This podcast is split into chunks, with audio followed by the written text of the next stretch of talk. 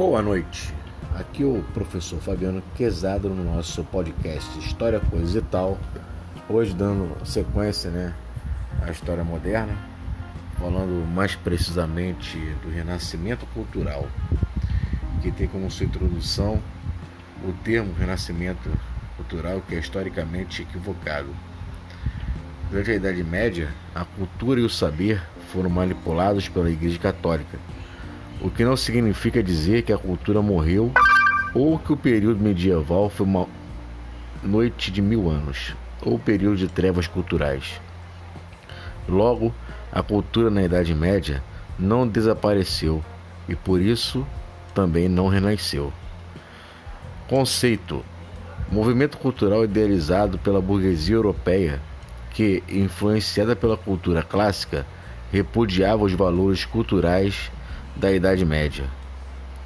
Quadro comparativo, né, entre o medievo e o Renascimento, que tinha é, para se comparar medievo, teocentrismo, renascimento, antropocentrismo, medievo, fé, renascimento, razão, medievo, misticismo, renascimento, hedonismo, medievo, devoção, renascimento, paganismo, medievo, coletivismo, renascimento, individualismo, medievo, pessimismo, renascimento, otimismo. E as fases do renascimento. É, em primeiro plano, podemos falar do Trecento, que ia de 1300 a 1400, marca o início do movimento renascentista. Segundo, Quattrocento 1400 a 1500, apogeu do Renascimento. E em terceiro, o Cinquecento, que é de 1500 a 1550, decadência do movimento. Nomes da literatura.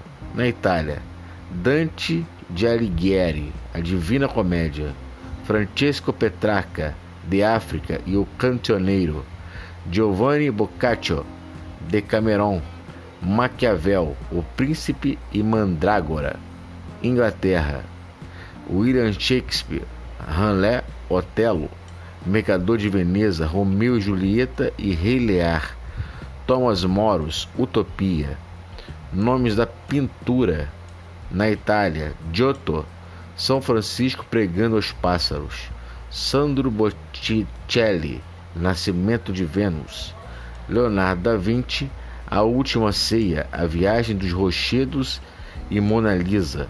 Rafael Sanzio, O Divino, Madonas e Escola de Atenas. Michelangelo, A Obra da Criação e Expulsão de Adão e Eva do Paraíso.